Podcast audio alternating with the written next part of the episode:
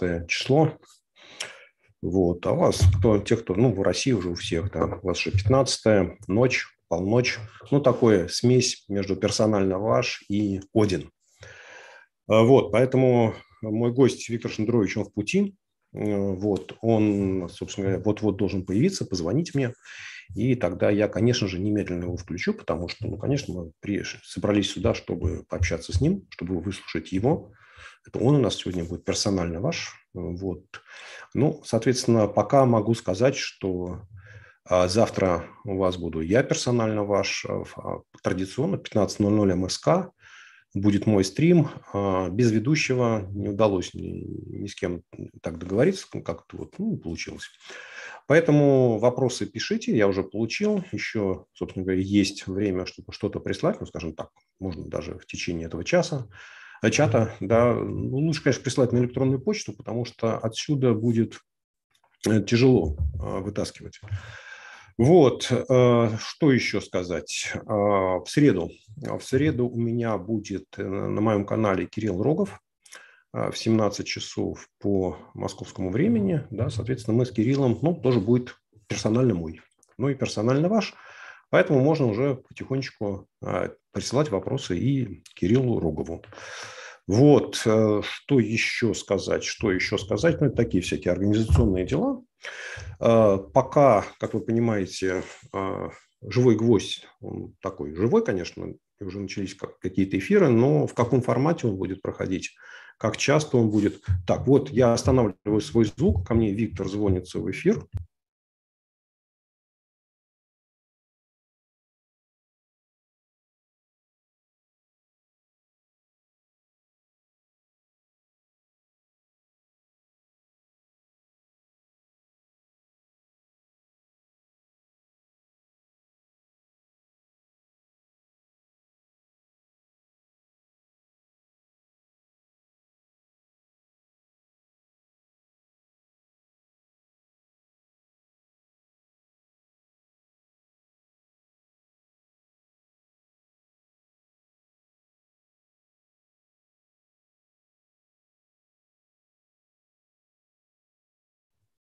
Так, ну вот видите, хорошая новость. А, Виктор Анатольевич уже, что называется, добрался до э, базы. Вот, сейчас он мне перезвонит сюда. Вот он уже, собственно, стучится ко мне, а, ко мне сюда. Где он здесь? Мы его сейчас запускаем. Да, и он к нам подключается. Одну секундочку. Так, так, Виктор Анатольевич, здрасте, включите камеру, пожалуйста. Мы вас не видим.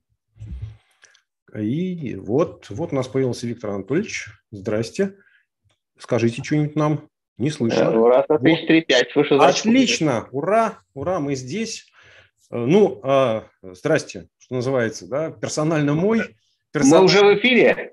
Да, мы уже в эфире, и мы начинаем так потихонечку общаться. Разминка, что называется, перед боем. Да, да. Вот, поэтому первый, что называется, вопрос тем людям, кто так долго ждал и надеялся вас увидеть а, а чего вы так опоздали? Где вы так были? Что такое важное вас отвлекло от общения со своими многочисленными... Ой, сейчас сразу, сразу винить начали. Не-не-не, я, я, я, я, же, я же ответ-то знаю, я же это сам, как это, в теплую ванну вас погружаю, подбрасываю мячик. Понятно, понятно. А, я в Праге, я в Праге, и здесь я, я сюда прилетел, потому что чехи сняли Чешский театр под Пальмовкой, воспользуясь коронавирусом и тем, что нельзя играть в театре. Они сняли фильм по моей песне «Увидеть Солсбери», угу. которая в Чехии приобрела внезапно актуальность, потому что те же Петров и Баширов, которые ездили в Солсбери, они же взорвали тут во Вретице, значит, взорвали чешский склад оружия. Вот. И, значит, чехи адаптировали мою пьесу и сняли очень пристойный, очень пристойный фильм – вот. И я по этому поводу приехал э, значит, в Прагу. Вот. И просто я думал, что начнется все значит, раньше, а оно началось позже. Вот я впритык ну, понятно. Этой, ну, уваж... В библиотеке Вацлава Гавела, где, где, значит, вот была такая толковище. Угу. Меня спрашивают, э, значит, э, пришли, пришло очень много наших, наших, собственно говоря, известных мне, пара иностранных агентов в зале была шпион Пасько, значит, несколько иностранных агентов, один муниципальный депутат был сегодня в зале, бывший, одна представительница пиратской партии не зарегистрированной. В общем, в Праге собралась довольно симпатичная компания, которая пришла ко мне, значит, на встречу. Вот я с этой встречи к вам. Понятно. Это, вот чтобы я не забыл, да, вы не сильно обидитесь, если я вас не буду называть иностранным агентом? Не, я-то нет. Нет, ну так, вдруг вы так уже к этому пристрастились и привыкли, что даже без этого... Это просто такой предмет гордости, да, такой? Ну да, да, конечно. В общем, как это, как орден за заслуги перед Ну, в каком-то случае, в смысле, да, но я не настаиваю, я я только по парадным дням надеваю этот орден, а так, в общем, хожу. Ну, понятно. По четным надеваем, а по нечетным не надеваем. Да, да, да, да, да. Понятно, понятно. Ладно. Слушайте, я немножко подготовился. Из меня интервьюер, сразу скажу, плохой, да, поэтому вы не обижайтесь. В общем, навыков у меня таких нету, но тем не менее. А мы с вами как-то не говорили, вот такая тема очень популярная есть вообще в общественном сознании, что, дескать, Путин аннексировал Крым для того, чтобы решить внутренние проблемы. Значит, э, ну, я, честно говоря, с этим не согласен, потому что, на мой взгляд, в начале 2014 года у России не было никаких внутренних особых проблем.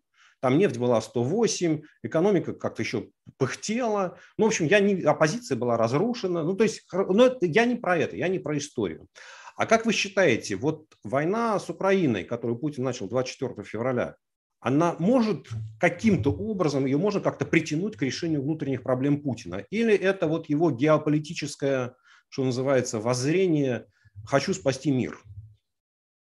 Вот, собственно, мы же все это время, все эти недели предвоенные, как теперь выясняется, э, все, все эксперты так или иначе, все экспертизы сводились к одному и тому же вопросу. Он блефует или на самом деле попятил, попятился умом? И я, видите, я тоже, как и все, полагал, что блефует, потому что он очень, он очень ловко и технично это делал всегда. И это, этим можно было заниматься этим рэкетом сколько угодно. Э, как это схема отношений ментов с бизнесом, да, наезд, откат, отъезд. Ну вот это, так сказать, да, вот понятно. Пригрозил войной, э, с ним начали разговаривать, откатил. С ним начали снова разговаривать. Да, так бы не разговаривали, но он имеет возможность поменять повестку. Непонятно, рационально никаких объяснений этой войне нет. Никаких. Ни циничных, ни прагматичных, никаких это война одного бешено оскорбленного самолюбия. Вот его просто послали прилюдно с его ультиматумом. Ему кто-то сказал, да, дальше я все время цитирую из пьесы «На дне». Старик, что ты надул в уши этому агарку, понимаешь? Вот что ему надули в уши? Ему надули в уши, что Харьков будет с цветами встречать, что Киев взять три дня, что можно, как в Осетии, быстро хапнуть, а потом миру сказать, что так и было. И они, и Запад снова съест. Потому что Запад состоит из шредеров, да, и их можно кого купить, кого, значит, запугать и так далее. Он просчитался. Это была ошибка. Для него ошибка. Другое дело, что цену за эту ошибку, так сказать, чудовищную цену платит Украина и мы все, и Россия будет платить чудовищную цену. Но, конечно, это ошибка. Это война оскорбленного самолюбия. Я, я абсолютно в этом убежден. Нету ни одной циничной ни одного циничного повода начать эту войну. Я уже не говорю о других. Но даже циничного нет. Он мог продолжать заниматься этой ерундой еще много-много лет. Да, угрожать, а потом откатывать.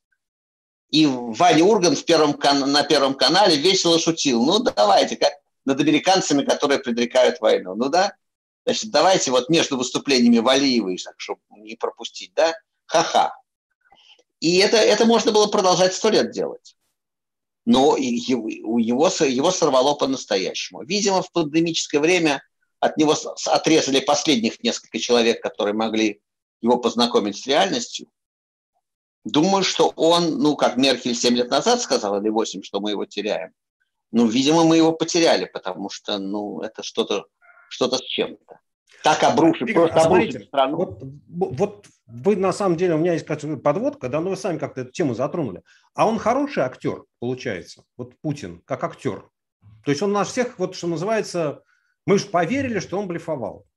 Да, вот я, честно говорю, я, я, у, меня, у меня точно такая же была позиция. Я считал, что у войны против Украины нет никакого рационального объяснения. Нет никакого стратегического знаете, выигрыша. Одни проблемы ты себе создаешь. Именно, именно, именно. Значит, ну вы знаете, на, на вопрос, как это случилось, ответил когда-то Зигмунд Фрейд, который так описал процесс сумасшествия, неожиданно и очень точно. Не, э, не сошел с ума и снял прилюдно штаны, а прилюдно снял штаны и сошел с ума. То есть сошел с ума от безнаказанности. Потому, понимаете, когда выясняется, что можно снять штаны прилюдно, и, а, а, все, а все нормально, и тебя не выгоняют, вот тут-то человек исходит с ума. Я думаю, что Путин в какой-то момент сошел с ума действительно от безнаказанности. От того, что все, что он делает, проскакивает. У него за 20 лет появилось вполне обоснованное ощущение, что он схватил Бога за бороду. И потом солидаризация Запада, она ведь, э, это вещь очень сильно действующая на психику. Мысль, повторяю, мысль о том, что можно за кубометр газа прикупить немецкого канцлера, понимаете, что это делает с психикой? Вот ты там маленький ГБшник по кличке Моль, да, ну просто, ну ты никто. Твоя карьера не задалась, ты в клубе в Дрездене там, да, потом тебя ссылают в первый отдел там университет. Ну нормально, ну майором закончить, хоть паек. И вдруг ты попадаешь, да, вдруг тебя начинает что-то вести наверх.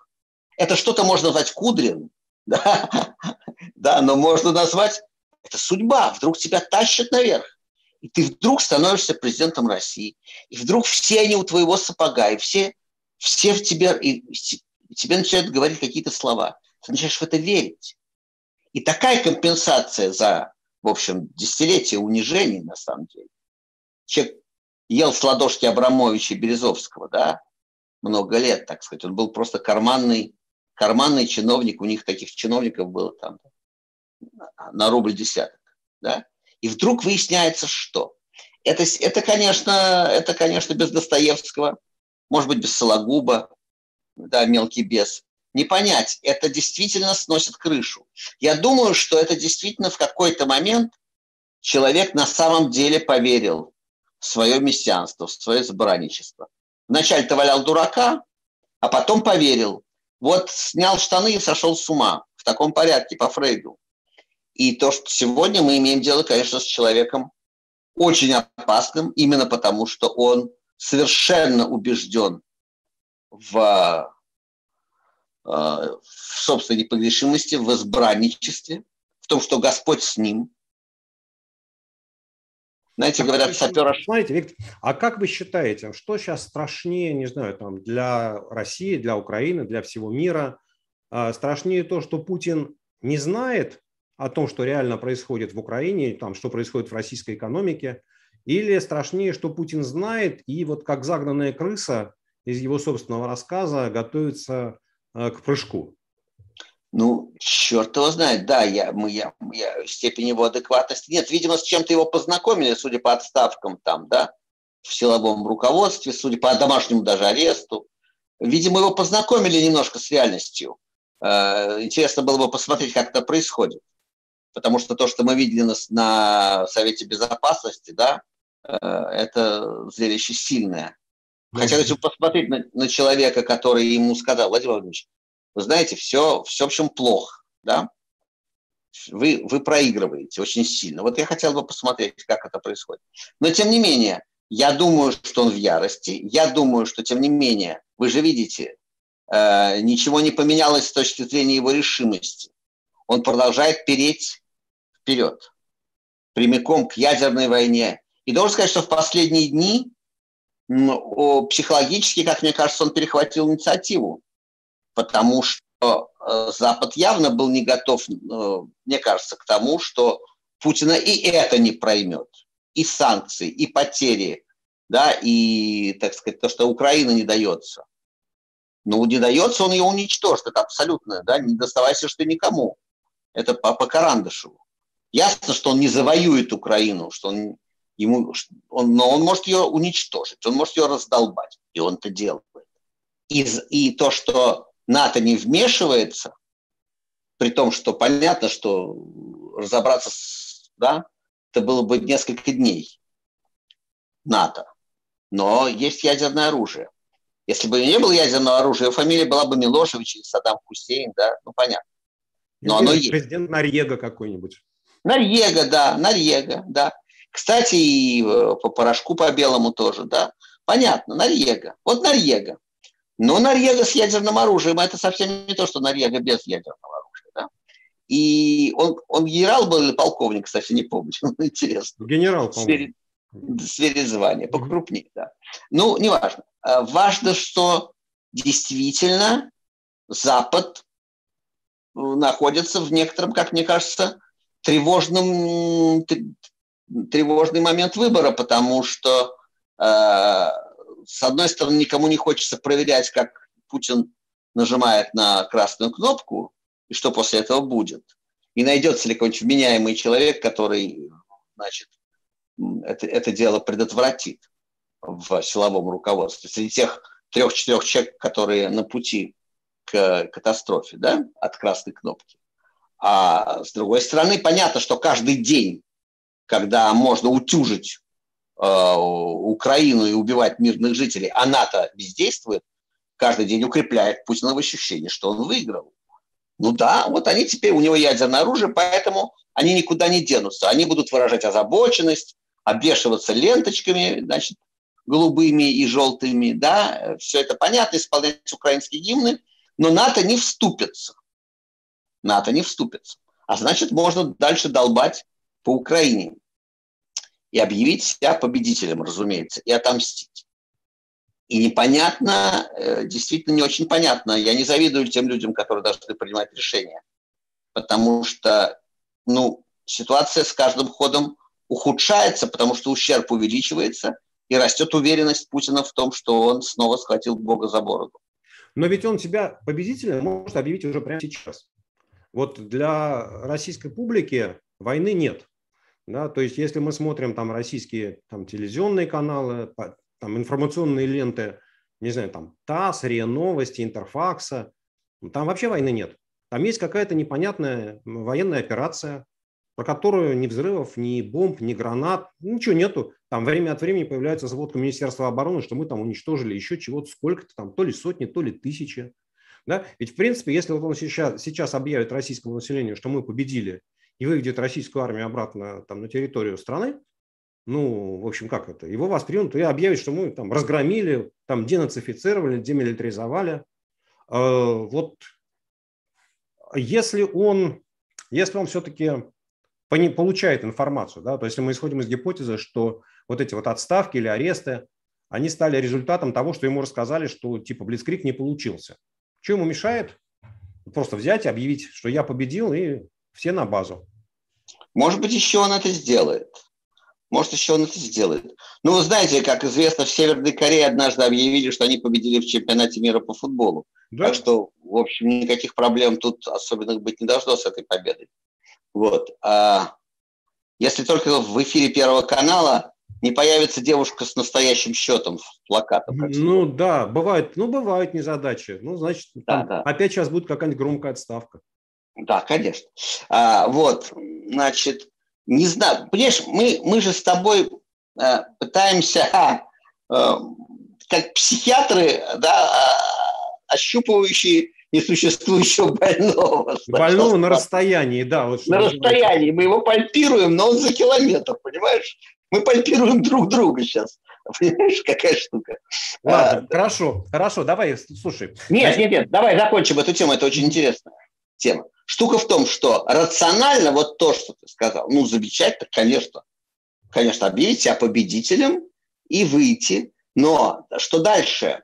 У него же нет никакой повестки, кроме военной о чем рассказывать? О курсе рубля, о курсе доллара, да? А о чем? О состоянии золотовалютных резервов?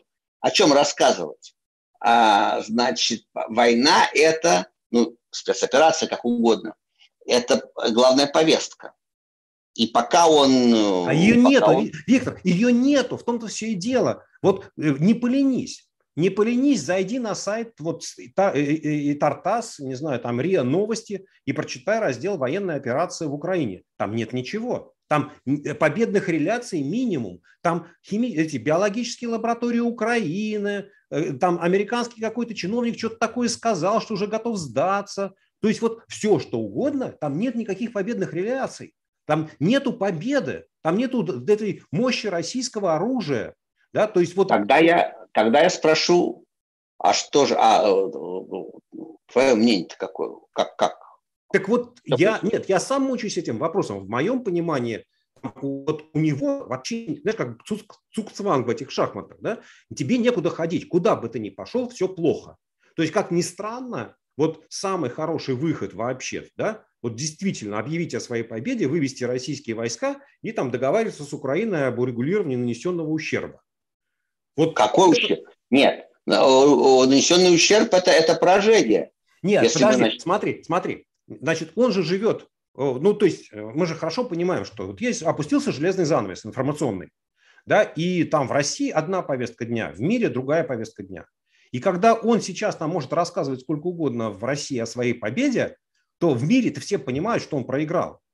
Ну, то есть просто американские генералы, они ржут от смеха, надрывают животы, говорят, и мы этого боялись, вот этого, который, что называется, примитивную военную операцию не может спланировать, у которого огрехи на огрехах, можно издеваться. То есть я когда читаю все эти военные обзоры, ну, ну просто, они, а, у них волосы дыбом встают, говорят, ну как такое, ну как можно, не знаю, планировать танковое наступление, когда у тебя, не знаю, в танковой дивизии или в полку четыре разные модификации танка. Ну так не бывает. Там просто на уровне запчастей так не бывает. Тебе нужно вести четыре комплекта запчастей да, и там у тебя обычно же как, ну ты едешь на, на одинаковых танках, два подбили, одного правую гусеницу, другого левую, ты раз-раз переставил, и один танк у тебя едет дальше. А когда у тебя четыре разных танка, ты ничего не можешь сделать. И вот и таких проколов, вот, ну что называется, они даже не, не стратегические, они просто логистические проколы. Вот, и... угу. Но штука в том, что ему для того, чтобы раздолбать Украину, Ему хватает ракет «Калибр» и авиации, чтобы раздолбать... Да не хватает. Не хватает. В отсутствии, в отсутствии блока НАТО у него хватит, чтобы раздолбать. Не чтобы завоевать, но чтобы раздолбать. А с блоком НАТО он воевать не собирается, у него есть ядерное оружие. Нет, ну так вот получается, что хорошо, он согласен, он может долбать Украину калибром, там, не знаю, Искандером, еще чем угодно. Но это же никак его не приближает к, вот, к завершению, вот как, ему, как ему выйти из этой пьесы. Вот это, не знаю, пьеса в ожидании Годо. Да? То есть вот, ну, вот он, тебе нужно он... как-то завершить эту пьесу, а куда ее вести? Ты даже не понимаешь, куда сценарную линию вывести. Нет, смотри, э, мне кажется, что с Западом он отрезал уже все, все входы-выходы, и он это понимает. Вот, как говорится, дурак, но было не ест. Понятно, что он военный преступник, понятно, что живьем от власти не уйти. Понятно, что всех для этого и повязал кровью, чтобы никто не вздумал сдавать, хотя сдадут при первой возможности, если дотянутся, но тем не менее. А значит, он не такой дурак, чтобы пытаться договариваться с кем-то после, там, остановить войну и договариваться с Западом уже поздно. Он уже враг, и санкции никуда не денутся. А худшее, что может произойти – что э, ну, он уцелеет политически, то есть Запад не додавит санкциями, и правительство Виши, как говорится, так, победит коллективный Чемберлен, угу. да, что надо договариваться, уже, уже слышны голоса, что, ну, ребята, а потом зимой будет опять холодно, да, и да, ну, такие потери, такие миллиарды теряем, и начнутся лазейки в санкциях и так далее, и так далее. Кто-то присоединится, кто-то нет и Путин уцелеет за железным занавесом. Это означает, что мы превращаемся в такую северную Туркмению, но Путин может править в ней пожизненно, и кто, кто за ним будет, тоже будет править пожизненно. Как эти Кимы будут, будут сменять друг друга, и все. Это но самое ему печальное. Украины, ему же все равно с Украины надо уйти, даже в этом сценарии. Я как раз ну, считаю, идет. что... Нет, ну, я, я считаю, что Запад не додавит до такой степени, чтобы Путин ушел от власти самостоятельно. То есть, да, то есть Нет. вот Угу. Нет, речь не о том, чтобы он ушел самостоятельно. Речь о том, чтобы нанести российской элите такой ущерб, чтобы они оставшиеся свои миллионы Форбса потратили на то, чтобы убрать Путина. Да? Okay. Э, только, в, только в этом смысле. Чтобы, значит, чтобы оставить один миллиард себе, чтобы, а, а 12 остальных потратить на на, на уничтожение Путина. То Понятно. броситься и это самое решить. Да, проблему. броситься и решить этот вопрос каким-то образом. Но понятно, что он уже э, собственная безопасность это единственное, что его волнует по-настоящему. Значит, э, понятно, что он сам не уйдет. И санкции обращены к, прости господи, этой самой элите. Да, и мы видим, как Абрамович уже у нас значит, гуманитарным аспектом Украины озаботился. Фридман у нас за мир. Понятно. У меня мать кузнец, отец прачка, долой самодержавие. Они, конечно, от санкций побегут и так далее, чтобы как-то отмазаться. Понятно, что система, в принципе, идет в разнос. Но она достаточно крепкая для того, чтобы э, Путин остался, э, да, вот как бы, несмотря на выставку табакерок в историческом музее, что Путин остался у власти. Но это означает, это худший вариант в том смысле, что просто закупоренная гниющая Россия в, за железным занавесом. Это самое плохое, что может быть. Любая турбулентность, любые драматические процессы э, лучше, чем этот вариант Северной Туркмении, на мой взгляд. А что касается Путина, то, ну, поскольку его ничего по большому счету не интересует, кроме того, чтобы закончить жизнь э, в Кремле и, э, так сказать, они, они в клетке и не на виселице, да, то ну, эта задача решаема, как мне кажется. И он себя чувствует внутри этой задачи довольно уверенно себя, мне кажется, чувствует. Окей. А ну, в смысле, не окей, ладно, давай мы здесь Окей, не очень точная реплика, ну, да. Да, да, да. Слушай, смотри, а, ну, у меня такой вопрос пришел, да, от, от, от наших зрителей и слушателей. А, вообще, вот оглядываясь назад, имеет смысл сейчас говорить об ошибках оппозиции? То есть, грубо говоря, вот или, или уже типа проехали и лучше не, как говорится, не тратить на ну, это послушай, время. это, это уже этот э, мазохизм, мы этим мазохизмом довольно долго занимаемся. Э, совершенно очевидно, что были и ошибки оппозиции огромные. Э, и, и, так сказать, системные, наверное, но я не, не политик, и там, ну, частные какие-то, да, разочарования есть. Ну, что об этом сейчас говорить? Что об этом сейчас говорить? Окей. А, 10 лет назад, ну там, нет, нет, нет, ну можно констатировать просто, что 10 лет назад э, именно политическая часть протеста проявила дикий инфантилизм. Дикий инфантилизм, а кто-то и предательство. Да? А, инфантилизм в том что был, что э, значит, поехали отдыхать на новогодние праздники, да. То есть, ну, просто, ну, как тогда, в тот момент, когда Путин вообще прятался под плинтусом. Ну, просто власти не было. Три, три дня они вообще не появлялись. Они были жулики, которых поймали за руку, и были многотысячные демонстрации. Это такая общая политическая инфантильность оппозиции. Ну и несколько человек бегало прямо с проспекта Сахарова в Кремль рассказывать, что происходит значит, э, в оппозиции. Угу. Да? И все, что происходило на всех этих координационных советах, в режиме онлайн было известно в Кремле, ну и так далее. И люди договаривались о своем месте в путинской системе будущей. Э, так сказать, люди боролись за свое место в российской оппозиции, а не за свержение Путина. Ну, собственно, я, когда был, как, был такой когда-то комитет 2008, который чуть ли не я там, я Пархом, Борис Немцов и Гарри Каспаров, мы дело когда-то организовали в, пят, в пятом году или...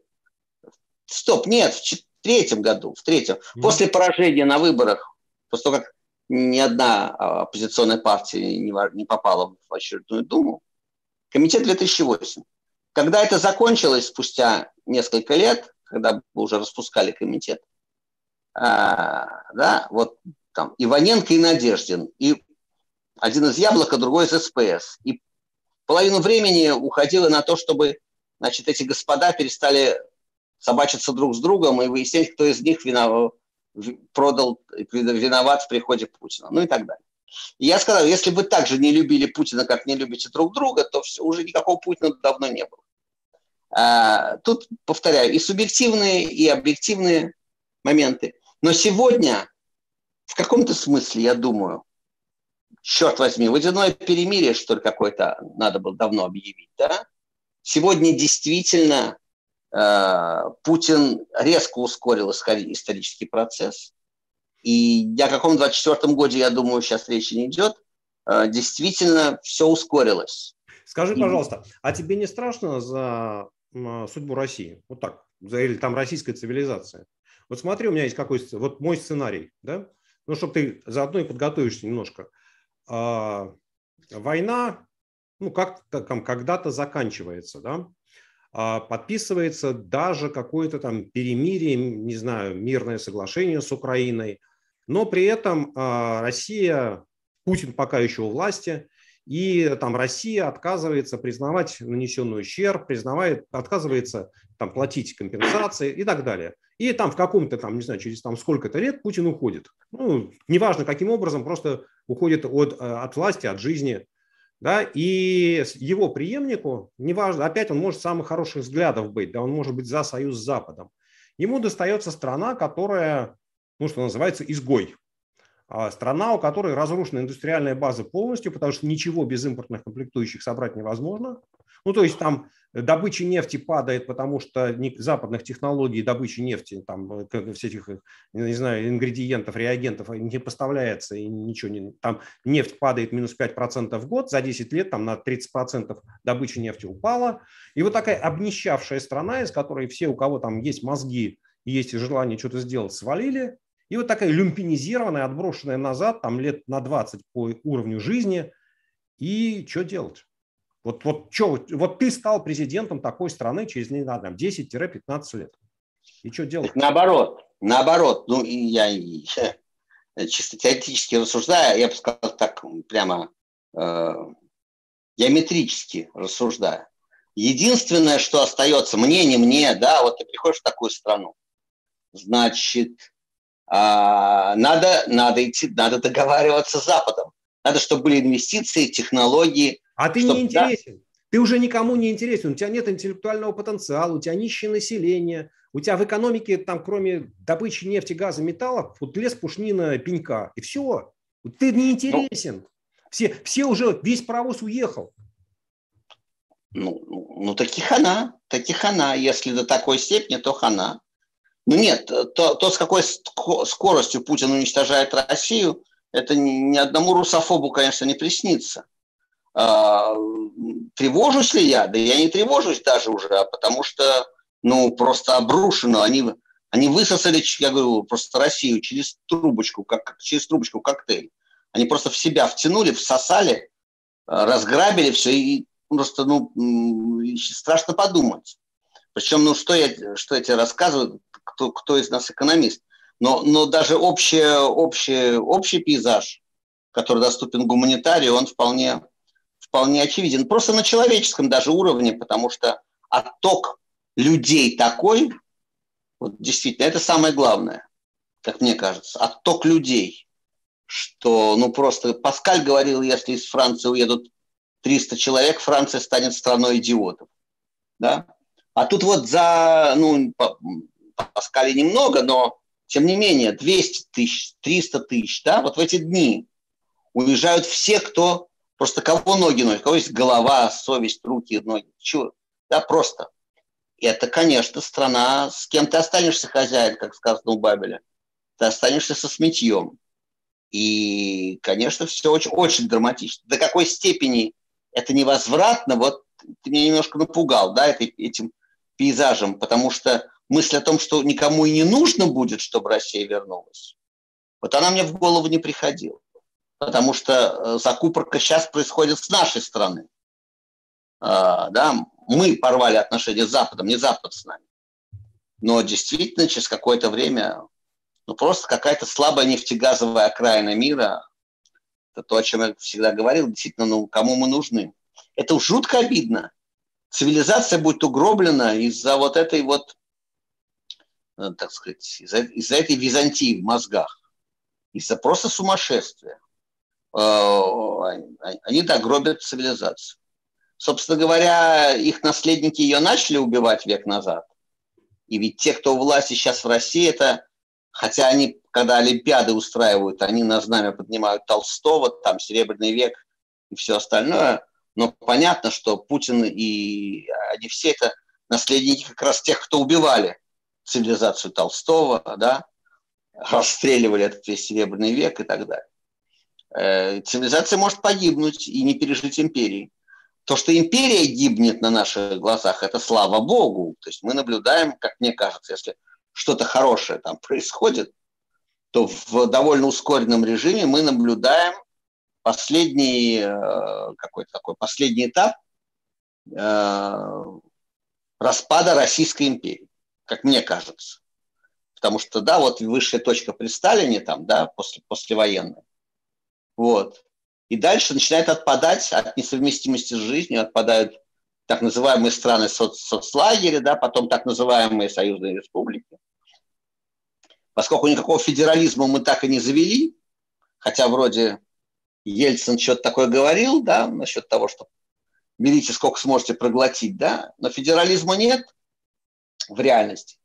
А значит, вообще ничего не, не соединяет куски территории. Это просто территория, которую, а, ну, войска НКВД, что ли, ОМОН, чем ее держать? Пока что ОМОНом. Но когда закончатся деньги на ОМОН, э, нет никакой идеи, которая делает рациональным пребывание там в одном государстве Чечни, Марии Эл, там, Ленинградской области и Хабаровского края. Да? Есть Сибирь, есть Урал самодостаточный, есть Дальний Восток с выходом к морю, есть зеленое знамя ислама уже в открытую в Чечне.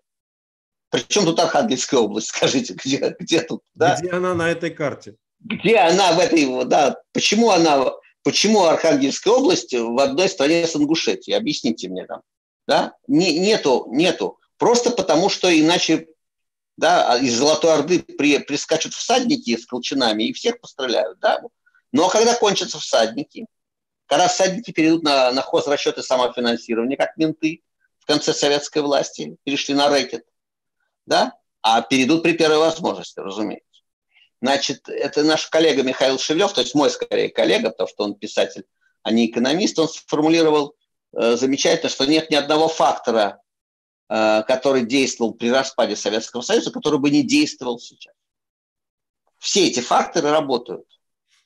Значит, ну, не, не соглашусь. Как экономист не соглашусь, потому что в моем понимании мощным фактором развала СССР именно с точки зрения недовольства элит это был развал плановой экономики. То есть она уже умирала и никак не хотела трансформироваться.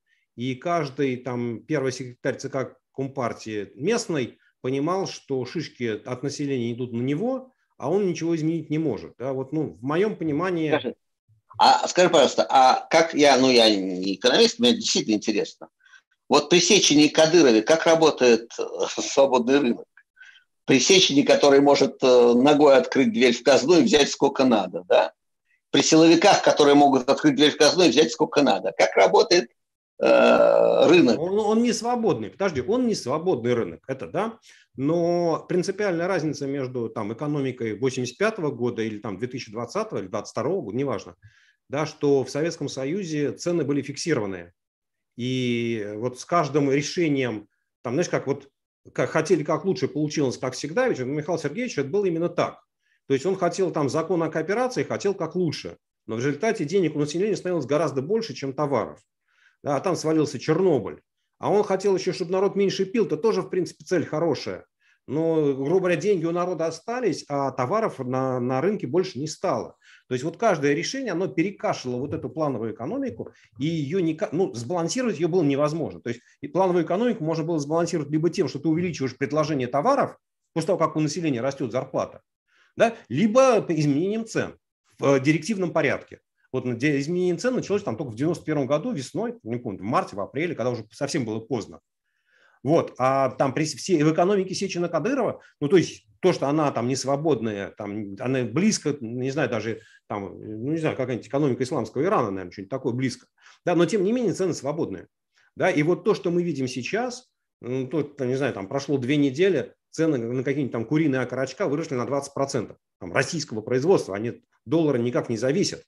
Ну вот они, они уже отреагировали, потому что у народа денег осталось столько же, там он еще что-то снял с книжки, решил последние там тысячу куда-то потратить и закупиться хоть чем-нибудь, заложить в морозилку, чтобы было, потому что завтра будет еще дороже. То есть, ну вот это принципиальная разница, да. То есть, поэтому, ну, опять э, станет ли, ну, там, условно говоря, там, вот, там, хорошо, падение экономики на 20%, падение доходов населения на 25%. Станет ли это вот, э, как сказать, стимулом для бунта региональных элит, как это было в Советском Союзе? Сомневаюсь. Нет, нет, ну, не вот, станет, конечно. Вот не я, станет, я про это говорю. Не станет, не станет. Нет, бунт, э, бунт элит, мне кажется, ну, только э, какое-то действительно э, обнищание, но это длинный процесс, я, правильно я понимаю, что мы в начале пути? В, в самом своей? начале. В самом Самый... начале. И мы не понимаем, да, да. сколько он будет продолжаться и насколько все это дело упадет. Да. Значит, естественно, что если, если нас полностью отсечь от, так сказать, технологий западных, бог с ней с Зарой и с Макдональдсом, да, но если полностью отсечь от э, технологий, то ну, до какой-то степени там импортозамещение китайское скорее, да, ну, и так далее. Но понятно, что, понятно, что все упадет очень серьезно, деградирует. Но дальше против изменений в желанную нам сторону, то есть политических изменений, работает очень э, ну, извечная наша готовность затянуть, затянуть пояса. Очень низкая точка отсчета, да, болевой порог очень такой своеобразный. И обрушение экономики, там, обрушение, инфляция там 40% в каком-нибудь Франции привела бы просто к тому, что за, за два дня бы смели правительство, да? А у нас покряхтим, почешемся, заначки достанем, перейдем на натуральное хозяйство, да? Э, и в этом смысле надеяться на то, что то есть это должно быть что-то очень сильно страшное, то есть просто буквальный распад и дарвинизм, чтобы э, начальство зачесалось. В, это, в этом смысле да. И, увы, вот наша, наша логика наших рассуждений, она вся приходит к тому, что политических изменений не будет, а будет просто по анекдоту. Да, папа, ты будешь меньше пить, нет, вы будете меньше есть. Да, вот. Значит, будут, будем меньше есть поскольку через голову не дошло, не, вот 10 лет назад было восстание этическое, да, 12 год, да, угу. а, ну там вот, да, вышли сытые люди, вышли, там не было людей без высшего образования, да, на улице вокруг нас, да, в этом белом кольце, в общем, были люди с высшим образованием. И вполне, вполне, так сказать, благополучные, да, это не экономический был протест, это был протест этический, мы хотели честных, свободных выборов, мы хотели достоинства. Да? А через голову не получилось, да? через сердце не получилось. Значит, вот через 10 лет пришло попытка через живот, уже так основательно. Ну, но учитывая готовность кочумать, да, народа богоносца, он, не знаю, как насчет богоносца, но кочумать он умеет. И вот эта готовность кочумать, да, перетерпеть. А, и в этом смысле ничего хорошего не, не предвидится. Э, этот самый пресловутый даже список Forbes, который, э, значит, который, по которому ударило сильнее всего последние две недели, да, потому что кто копал под Липецком картошку, так ее и копает. А вот, да, список Forbes просел, действительно. А, если бы они могли, они бы просто, значит, располосовали бы на мелкие кусочки э, Владимира Владимировича. Но все демократические механизмы, они помогли ему ликвидировать, да, а других, до других руки не дотягиваются.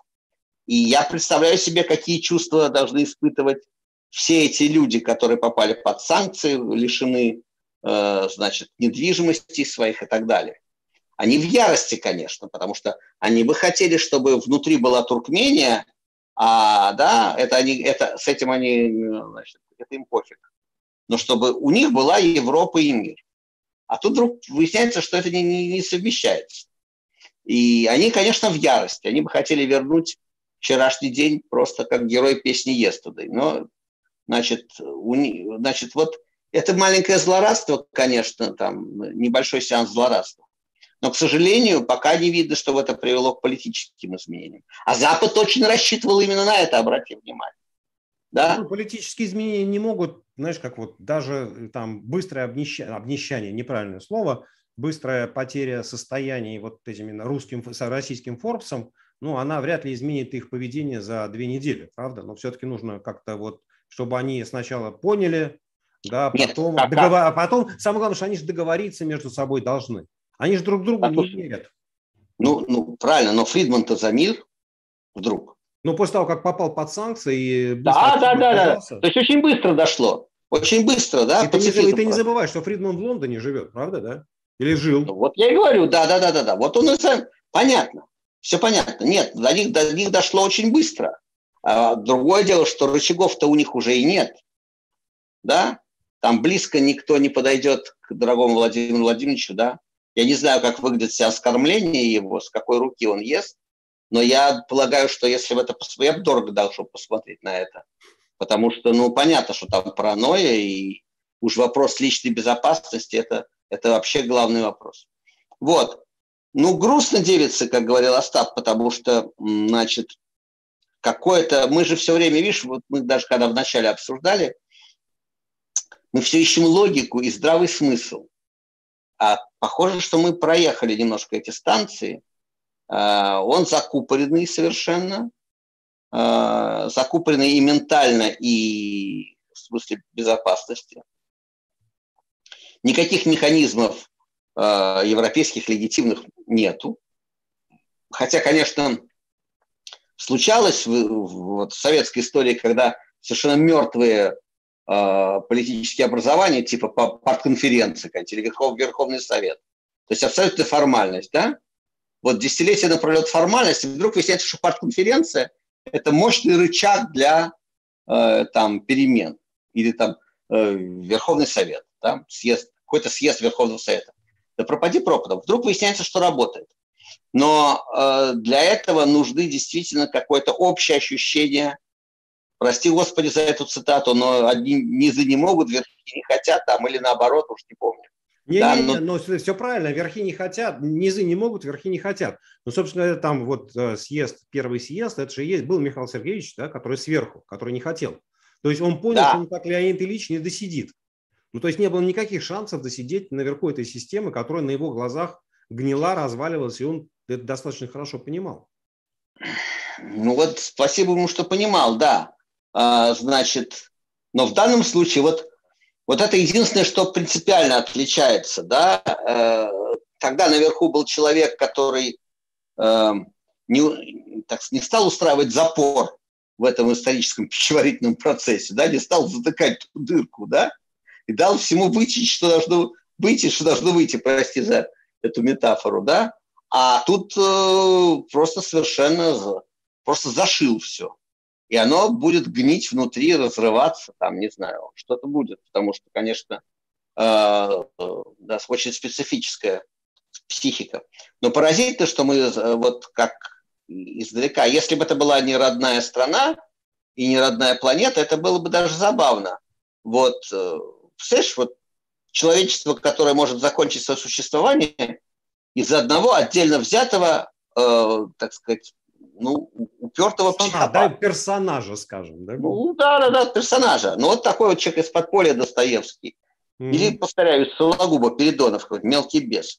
Вот из одного такого человека может рухнуть, э, да, похериться цивилизация, не только вообще земной шар. Это, конечно, поучительная история. Вот если говорить о том, что ты там э, спрашивал, какие уроки там, да, оппозиция, не оппозиция, но один из уроков – это мы все думали, мы, многие, в том числе из тех, кто поддерживали Путина так или иначе, э, повторяю, у меня нет никаких претензий к Оруэллским пролам, да, э, с них взятки гладкие. Но среди тех, кто приводил Путина и культивировал его, и поддерживал его, это были люди, читавшие книги, прекрасно знавшие, да, многое знавшие, читавшие. Э, мы их знаем, мы с ними даже иногда общались. Абсолютно нормальные люди, да, с ясным умом. Но почему-то внутри казалось, как повторяю, как тому еврею из анекдота, что кругом будет суббота, а у нас четверг. И что можно не менять власть. Вот это простая же вещь. Власть нужно менять. Ведь это же все знают теоретически. Но такой удачный попался. Ну так хорошо, такой классный парень пришел, да? Он же наш. Такой, кла- такой классный парень, и при нем так хорошо растет, да, растет нефть. И при нем такая ипотека, и при нем такая, значит, и все и с Западом договаривается. И так все хорошо. Ну, вообще-то да, надо менять, но зачем? Ведь это так хорошо. И мы видим, как человек, которого мы знали циником и главным, э, все признавали в начале, э, какое качество больше всего импонировало путинское? Он был прагматичный. Он, был прагматичный. такой секой ГБшник, да, ну, без, вороватый, может быть, но прагматичный. С ним можно договариваться, он здравый. Но мы вот, вот, вот если выживем, то потом просто большими буквами, мраморными где-нибудь, да, человек сходит с ума от власти. Мы что, этого не знали? Мы что, не читали про это? Что человек от абсолютной власти сходит с ума. Посмотрите, во что он превратился психологически, психически. Ведь это, это, это был человек знаменитый своей рациональностью. Даже в подлости, даже в негодяйстве, но рациональностью, счетностью. В истории с Ходорковским, да, полное негодяйство, но просчитанное, счетное, да, такое, да, циничное, угу. холодное негодяйство, холодный, циничный, расчетливый. Но то, что мы видим, то, к чему пришло, это, повторяю, он ведь, это чудовищно глупо. Слушай, скажи, пожалуйста, а вот тебе все происходящее, ну, не знаю, там, может, любой точки отсчета назад взять, никакую там пьесу не напоминает? Вот, ну, не знаю, вот можно ли на что-то, вот, ну, не знаю, вот, вот если бы ты, что называется, рисовал сценарий, ты бы что взял за основу и сказал, что мы вот здесь? Ой, знаешь, я, я придумал это для кукол и берег, но, но значит, не успел. Эх. Я как раз сейчас в Праге нахожусь. Угу. Легенда о големе. Сереж, угу. легенда о големе. Как старый еврей, ну, в, в пражской легенде его фамилия была не Березовский, а в нашем случае. Вот как старый еврей завел себе вот это глиняное чудовище для уборки по дому, для своих нужд. Да? А чудовище вышло из-под контроля. Чудовище стерло с лба знак значит, послушания. Легенда о големе. Я это хотел делать в куклах. Мне это было довольно понятно а, значит, в 2001 году. А, голем, он вышел из-под, из-под да, глиняное чудовище, сооруженное просто своими руками. Вот он, хозяин это уничтожил. Угу.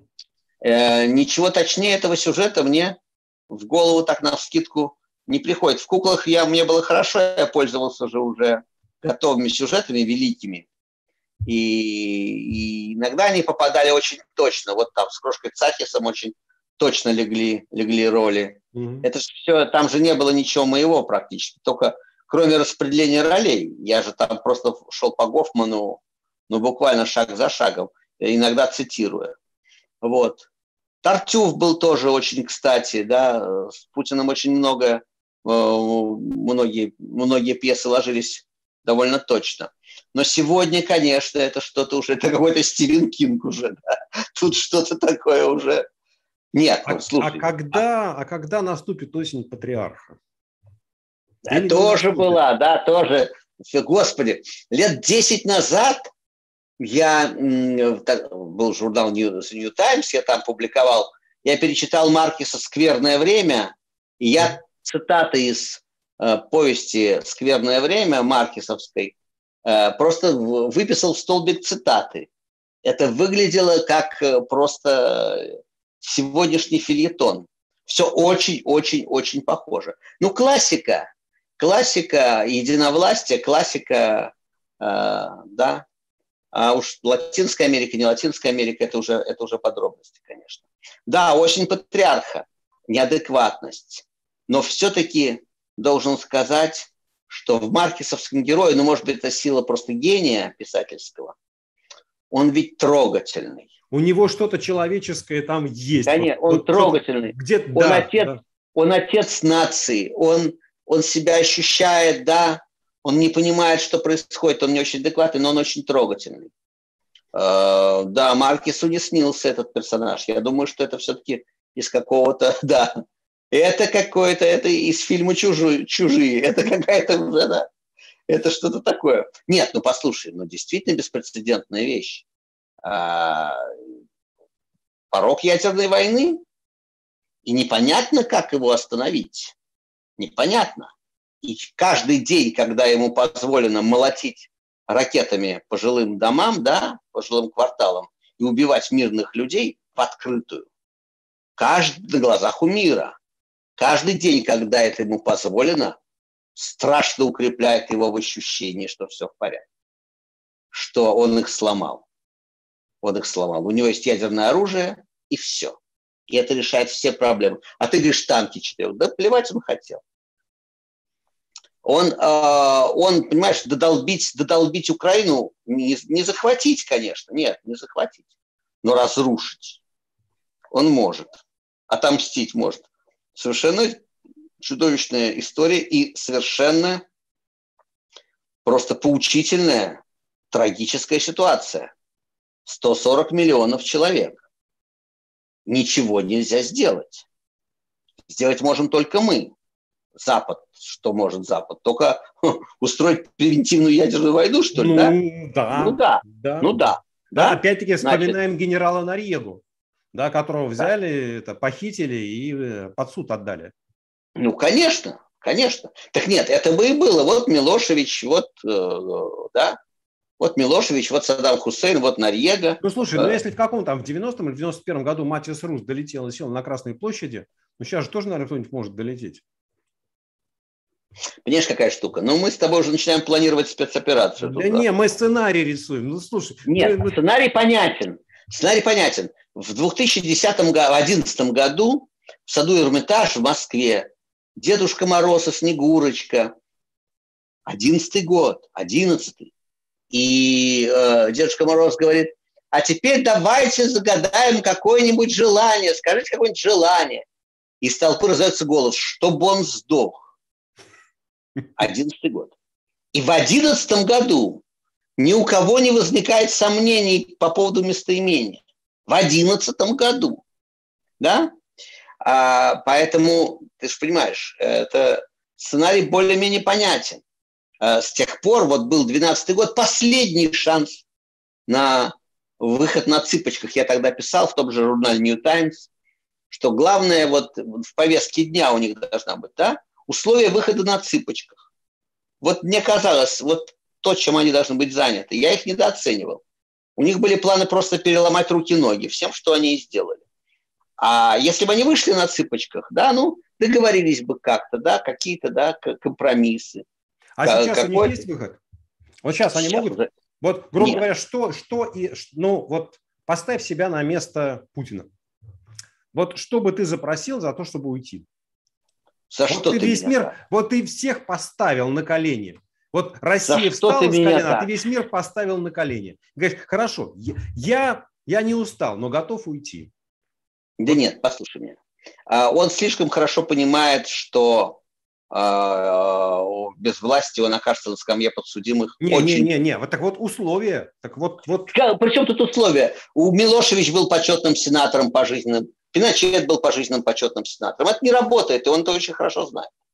Это не работает. То есть ты мне даешь гарантии, ты мне даешь гарантии неприкосновенности, я ухожу, а тебя сменяет следующий и говори, который не давал никаких гарантий, и который говорит Пиночету, знаете, тут в 1973 году был стадион вот полный политзаключенных, тут вот у вас, значит, эскадроны смерти, людей сбрасывали в океан акулам, да, вот давайте к следователю пройдемте, и есть вопросы к вам. Вот и все.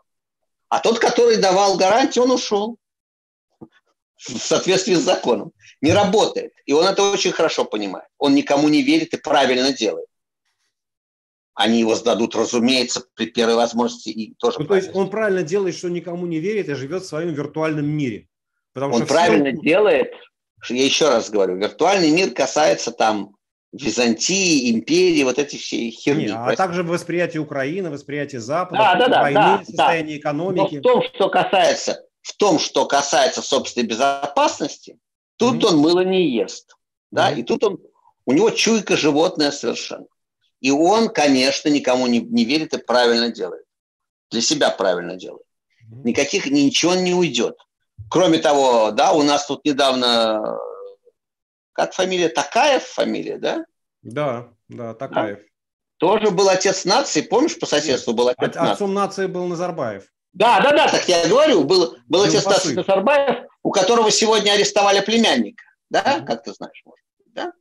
Да, отец нации но в две секунды съел преемник свой, как из пушки, проверенный, да, на щелчок, да, при первой возможности, на первом повороте съел и не поморщился. И Путин это очень хорошо видит. Никаких преемников. Я один раз прохиляла с этим, значит, растительным Медведевым, да, с этим ботаником. А, но больше это, господи, боже мой. Почему он Медведева назначил-то тогда, а не Иванова, которого все ждали? Потому что Иванов бы его съел, конечно. Это точно. Это точно. Да? А, а у Медведева их не хватило. Вот и все. Вот и все. Поэтому ну, сейчас уже и Медведева никакого не будет. Никого не будет. Будет он, а потом снова он. И опять он. И опять. Да? Ну, слушай, хорошо.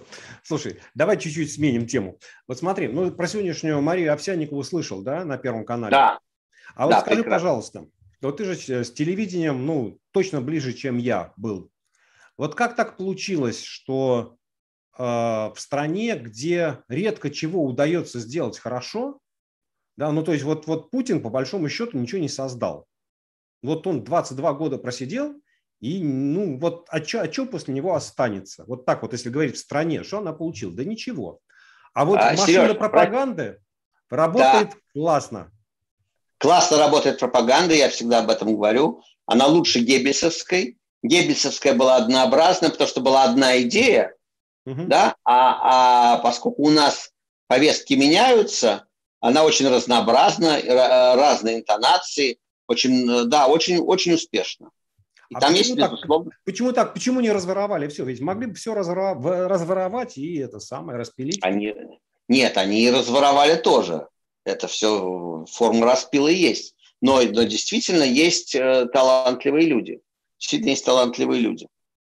А, и пропаганда – это единственное эффективное. Единственное, что есть эффективное сегодня. У Путина, мне кажется, это по-настоящему эффективно. И мы видим, ты спросил, что, остан, что останутся, что останется.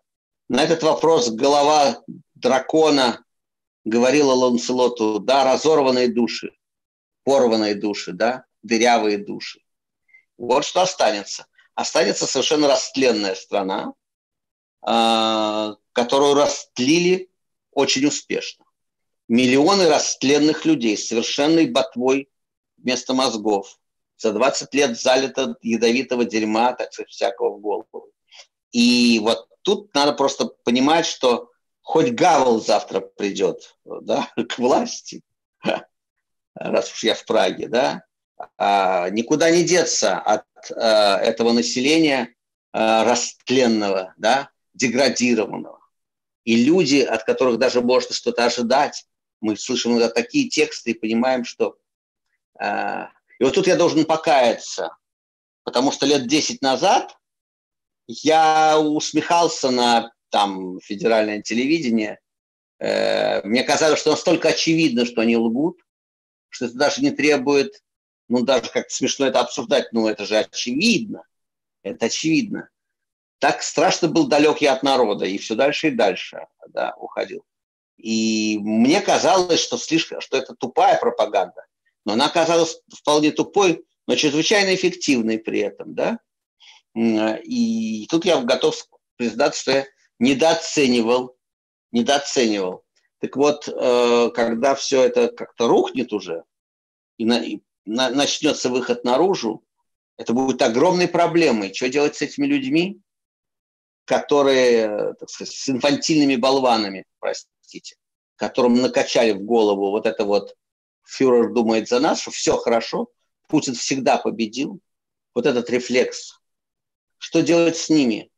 А именно на них, э, ведь э, именно э, они будут платить самую страшную цену за обрушение. Ведь не я и, и не ты, да? Ну, собственно, да. вот я про это и говорил, понимаешь, вот эта вот оболваненная нация. Слушай, смотри, нам сейчас нужно будет заканчивать. Вот когда разваливался Советский Союз, да, то вот каким-то таким двигателем прочистки мозгов вот было все накопленное, ну, не знаю, там, в том числе и творческая часть, да, и покаяние, и рыбаков. Ну, то есть вот это все, оно лежало на полках и ждало своего часа. А вот представь себе, наступил день X. И чем прочищать мозги? Ну, не знаю. Писатели есть, Сорокин есть, Буховский есть. А, да. Прочищать, прочищать мозги какой-то вот, ну, Москва 2042, она замечательная книга, но нельзя сказать, чтобы она прочищала мозги. Понимаешь, вот антиутопия, она, она не чистит мозги. Чистит мозги правда.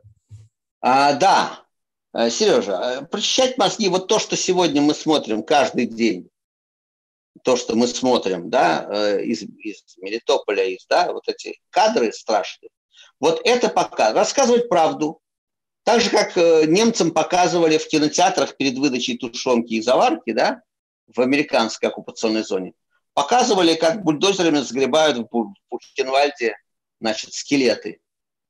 Вот, а ты голосовал за Гитлера, вот посмотри, что, что ты сделал вместе со своим Гитлером. И смотри один день, второй, одно десятилетие, второе десятилетие. Пока ты не зайдешь слезами и стыдом, да?